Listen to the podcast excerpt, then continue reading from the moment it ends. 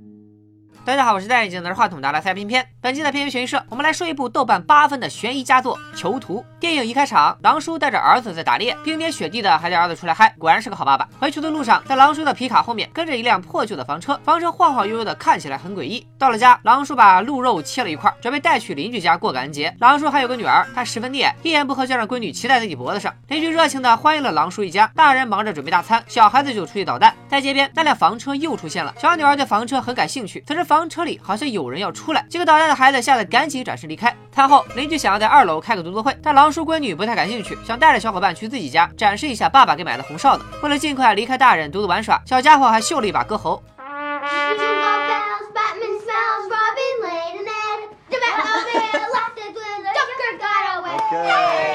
孩子们走了，大人们就解放了天性。音乐和欢笑声中，似乎有人正在房子外邪恶的窥视。闹够了的狼叔和老婆带着惬意下了楼，可一楼只有两家的大孩子，两家的小闺女出去找哨子后就一直没回来。狼叔有点慌，赶紧回家找闺女，但孩子也没在家。两家人在邻居家汇合时，狼叔从儿子那里得知了房车的事。大家冲出屋子后，房车已经不知何时悄然开走了。在漂泊的大雨中，狼叔和邻居心急如焚，只好报警。警方开始全力搜索那辆房车。正在执勤的老杰与之狭路相逢，但随着老杰的走近。Shoot!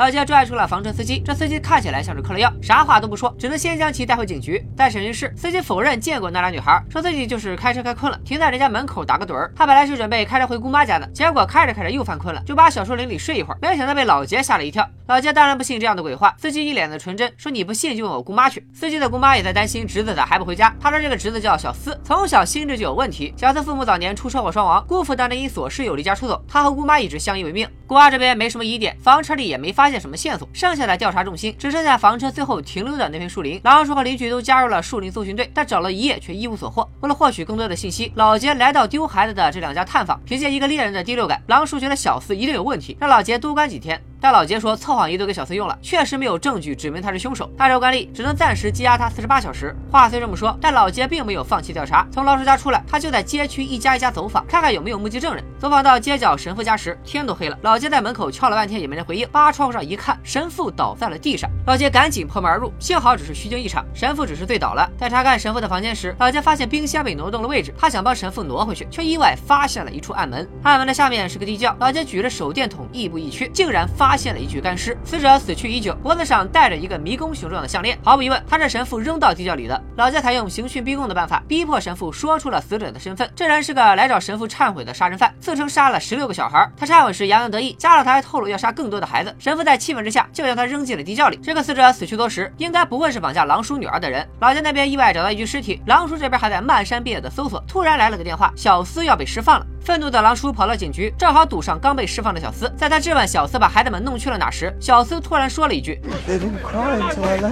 这话好似炸雷，但无奈只有狼叔听到了，而且因为打人，狼叔还被押到了警局里。念在狼叔也是思女心切，警局领导没有再追究。狼叔将小司说的那句话告诉了老杰，他激动着要求老杰赶紧去逮捕小司。其实老杰也不太相信小司是无辜的，他借此机会再次来到小司姑妈家，但这次小司依旧是否认三连，我没说，我没做，我啥都不知道。老杰只能无奈的告诉狼叔，小司嘴太严，啥也问不出。电话那头的狼叔一脸憔悴，闺女已经失踪三天，一点头绪都没有。狼叔看警方如此不给力，就自己去了小司家守株待兔，想逮到这小子的破绽。半夜，小司出来遛狗，他走到没人的地方，给狗来了个窒息虐待。虐待完，他突然唱起了狼叔熟悉的一首歌谣。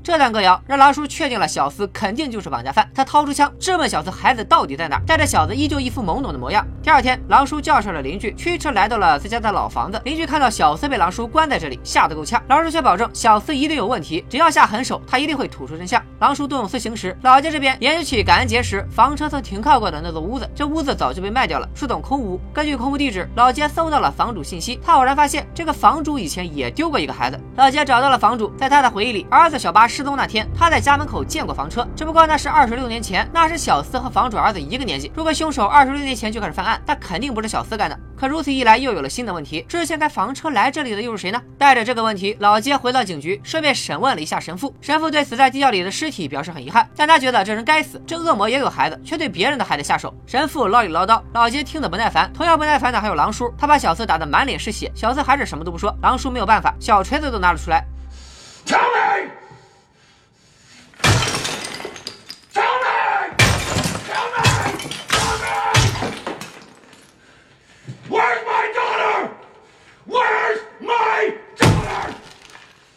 这么一番折腾也没有问出个所以然。在狼叔和邻居家门口，已经围了一圈为孩子祈福的民众。老杰也过来巡逻，他发现了一个举止奇怪的瘦子。在和老杰的对视里，瘦子仓皇转身走了，而且越走越快，最后跑到了树丛里。老杰跟了上去，却被瘦子来了个突然袭击。俩人缠斗了几个回合，最后瘦子自己翻栅栏溜了。老杰赶紧发布了瘦子的通缉令。看到通缉令的狼叔邻居开始动摇，他怕被囚禁的小四是无辜的，但狼叔坚持己见，认为瘦子没准和小四是同伙。小四被狼叔关了两天，他姑妈忍不住报了案。老杰觉得小四的失踪很蹊跷。他一遍遍的回看小四受审的录像，觉得昨晚那个瘦子可能只是个小毛贼，真正的问题核心还在小四身上。但老杰很快就被打脸，电视上发布的瘦子通缉令引起了一位商场售货员的注意。他说这个瘦子没事就来店里买儿童服装，而且每次买的尺寸都不一样，他妥妥的就是那个拐小孩的真凶。这下狼叔很尴尬，小四若真是无辜的，他和邻居可就有大麻烦了。邻居将事情告诉了媳妇儿，面对兄弟媳妇的质问，狼叔决定先带他去看看小四。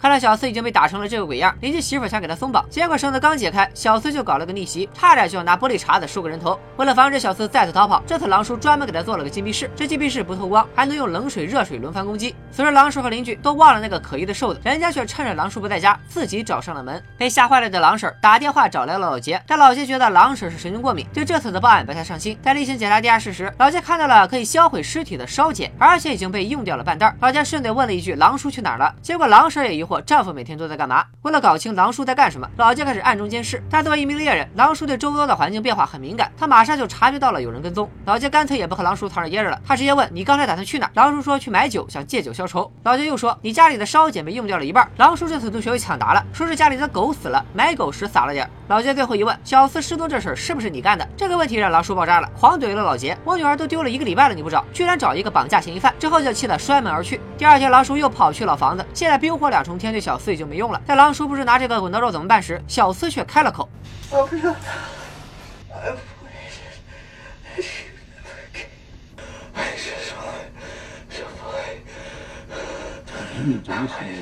另一边，老杰在狼叔摔门而去后，回警局查到了他这栋老房子，人家已经开车过来了。狼叔的见闻色霸气又帮了他一把。察觉到老杰到来后，狼叔威胁了两句小厮，就赶紧跑到客厅躺下，假装自己在这里背着媳妇酗酒。被老杰叫起来后，突然老杰的电话响起，之前那个售货员说瘦子又来店里买衣服了。售货员记下了瘦子的车牌号，根据车牌号，老杰找到了瘦子家，进屋就把他铐了起来。瘦子家墙上画着好多迷宫，厨房里还放着生猪头，在一间小卧室里，老杰还发现了一地的大箱子，这么大的箱子装个孩子完全没问题。老杰赶紧找了一根撬棍，撬开了这些箱子。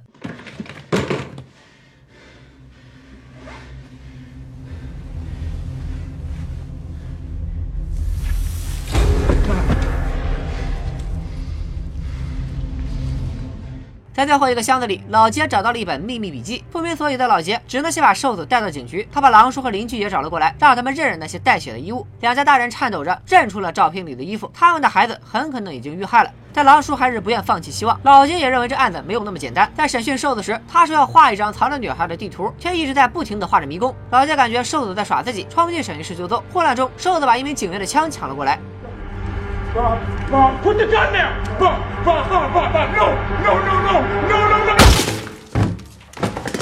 这下老杰一个脑袋两个大，狼叔那边却有了新突破。被关押的小厮突然说孩子就被关在迷宫里，又是迷宫。小厮这小子肯定是知道些什么。狼叔干脆直接去找小厮的姑妈，从他身上没准能套出去通外话。姑妈不知道，只得被狼叔绑了。看情况没了小厮陪伴的她很寂寞，拉着狼叔就讲起了和丈夫的相爱往事。她说以前和老公一起开着房车，带着孩子到处玩，可惜后来孩子死于癌症，所以她才会收养小厮。狼叔试探性的提到了迷宫，但姑妈不为所动，继续讲着小厮的事。他提到小厮之所以不爱说话，是因为小时候受过刺激，因为小厮的姑父养蛇，所以孩子小时候被蛇吓破了胆。聊着聊着，狼叔看到了桌上的报纸，上面写着瘦子自杀的新闻。因为瘦子自杀，一直都是局里破案小能手的老杰挫败感很强。他看着瘦子此前画的迷宫，完全摸不到头绪。在拿办公桌上的东西撒气时，老杰意外的发现，之前被神父囚禁的那个尸体脖子上所戴的迷宫项链，正好和瘦子所画的一毛一样。勘察瘦子家的警官也有了新发现，他在院子里挖出了几个被砸破脑袋的人体模型，那些箱子里衣物上的血也被化验出其实是猪血。警官还在瘦子家发现了一本专门描写绑架犯的书，结合瘦子小时候也曾被绑架，并被绑架犯喂过药的经历来看，他觉得瘦子是受了很大的心理创伤，所以在用模拟犯罪的方式排解创痛。瘦子自己并没有真的犯案。但这种推断没办法解释关键的疑点，那就是为何瘦子有两家孩子的衣服。这时老杰突然想起了狼婶前几天的报警，狼婶当时说有人潜入了他家，这个潜入者如果是瘦子，那他有两家孩子的衣服就不奇怪了。果然，老杰在狼叔家的后院看到了瘦子的脚印，以及一只狼叔闺女的袜子。此时一墙之隔睡觉的狼婶被一个电话吵醒，邻居家的女孩居然找到了。狼婶赶紧联系丈夫，俩人风驰电掣的赶往了医院。在狼叔夫妇捉急的询问下，小女孩回忆起了恐怖的往昔。孩子说自己被绑架后，狼叔曾经到过他们被关押的地方。听小女孩这么说，狼叔突然想到了什么，撒丫子就跑。刚赶到医院的老杰见状，也赶紧拔腿就追。狼叔几个漂移就绕开了追兵，跟丢了的老杰以为狼叔去了关押小四的老房子，但其实狼叔去的是小四姑妈家。因为这几天狼叔除了去老房子，就只到过小四姑妈家。邻居孩子说听到过自己的声音，那肯定就是在这里听到的。当狼叔想要和姑妈摊牌时，意料不到的场面出现了。Put your hands on your head and turn around. Do it.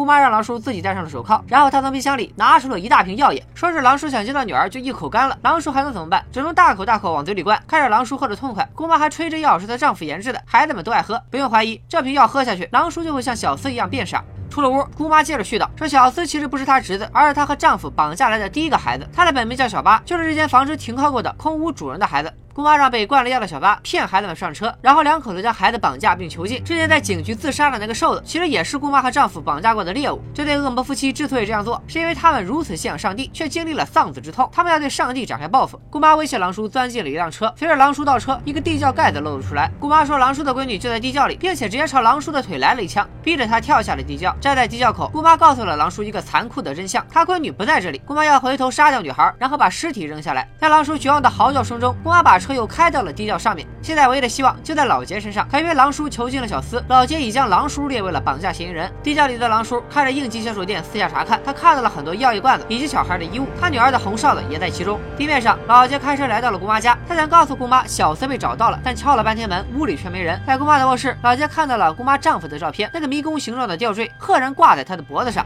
原来姑妈的丈夫就是在神父那里忏悔的人，他说杀了十六个孩子的事很可能也是真的。老杰掏出枪来，开始在屋里搜寻，暗处的姑妈正在悄悄给狼叔闺女打针，看来是要下毒手了。Show me your hands right now. Don't move and show me your fucking hands right now. Stop right now. Show me your fucking hands. Do not move and show me your hands. Make sure they cremate me. It sure as hell don't want me buried in some box. Both hands right now. Right now. 救下孩子的老杰不顾一切的飙车赶往医院。几天后，孩子的伤势趋于稳定，恶魔姑妈的报道成了热门新闻，狼叔失踪的消息也上了报纸。老杰以为狼叔是因为囚禁小厮的事畏罪潜逃了，所以没有太花心思去找狼叔，而是来到了恶魔姑妈家监督善后，看看能不能挖到小孩的尸体。天气越来越冷，善后工作也基本趋于停滞。同事走后，老杰在院子里发起了呆。风雪中，似乎在某处传来了几声微弱的哨声。老杰扭头听了听，哨声又停了。正当老杰以为自己冻得出现了幻听时，哨声再次响起。电影就在这哨声里拉下了帷幕。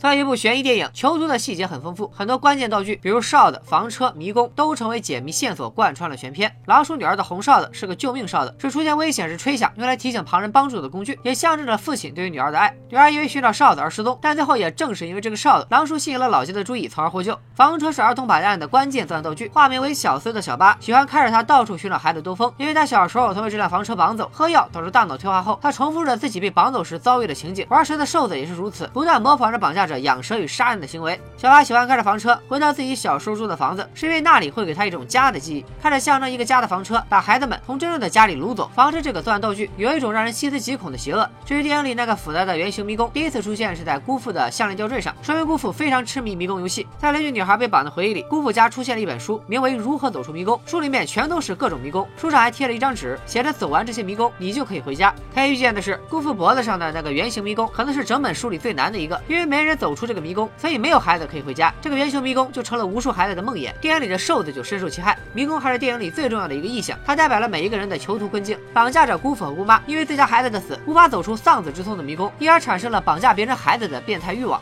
而女儿失踪的狼叔，为了找到孩子，不惜犯下非法拘禁的罪，他也在父爱的迷宫里迷失了。迷宫还有另外一层意思，画迷宫的人与进迷宫的人就是囚禁者和被囚禁者，这个囚禁关系在电影里是连锁状的。姑妈囚禁了孩子，她的丈夫因此被神父囚禁，神父也因此被警察囚禁。为了找到女儿，狼叔囚禁了小八，这是因为小八间接囚禁了狼叔的闺女，最后囚禁了小八的狼叔又被姑妈囚禁在了地窖。这一层一层的囚禁关系，正是每个角色身上背负的罪与罚。电影里还有出现次数不多，但也深有含义的动物，比如开场被狼叔儿子打死的鹿。猎杀鹿这个行为，印证着人类对于杀戮的原罪。吃了鹿肉的两家人，当天就受到了孩子失踪的惩罚。在姑父和瘦子两个角色身上，都出现了养蛇的癖好。蛇作为西方神话里的罪恶之源，是一种对上帝的反抗。姑妈曾对狼叔说过，在失去了亲生骨肉后，每天都很虔诚的他们，绝对向上帝报复式的宣战。蛇就是他们对抗上帝的图腾。片中姑妈还养了一只小狗，这只狗第一次出现是小八带着出去遛弯，遛狗时，小八举起狗绳虐待了小狗。这里的虐待行为，一方面是小八对于姑妈虐待孩子的行为的模仿，另一方面是因为狗是姑妈的，小八潜意识里一直都痛恨着姑妈，所以拿狗撒气。在狼叔举枪绑了小八后，小狗也跟着失踪了。结合狼叔家里那半点用掉的烧碱，应该是狼叔气愤之下杀了狗，并把它埋葬了。也正是因为陪伴姑妈的小狗和小八一起失踪，导致姑妈很寂寞，她才从地窖里把狼叔和邻居家的孩子带到了屋里陪他。那时狼叔突然来访，姑妈临时将两个孩子推到了卧室。也正是此刻，邻居家的孩子趁机逃出了房子，在马路边被路人救下，并且告诉狼叔他曾经到过绑架地这一重要线索。这些层层相扣的小细节，让囚徒的故事非常硬实。一个一个出场的嫌疑人，每一个身上都带着疑点。小八突然冒出的话语与歌谣，神父地窖里的干尸，瘦子家里的孩子衣物与蛇，他走在画的迷宫，这些疑点没有一个指向藏在背后的姑妈。直到邻居家的孩子被救出，所有的疑点才连成了证据，指向了最后的 BOSS。因为囚徒的这个揭秘模式，也使得他最后留出的解读空间不大，因为在剧本层面上，所有的疑问都被解决了。本期片尾悬疑社推荐作品《囚徒》，创意指数七点零，逻辑指数八点五，吓尿指数七点五，反转指数八点零，烧脑指数七点五，豆瓣评分八点零分，I like B B 评分八点一分，片片给出的悬疑惊叹值七点七分，值得一看。下期片尾悬疑社，咱们来一起啃一块硬骨头，依旧有狼叔的参演，他的导演是诺兰大神，整部电影讲述的就是如何玩障眼法的故事。想必你已经猜到了，这部电影就是传说中蝙蝠侠大战金刚狼的致命魔术。已经忘了剧情的小伙伴赶紧补课。本期视频转发过三千，下周的致命魔术节拜了个拜。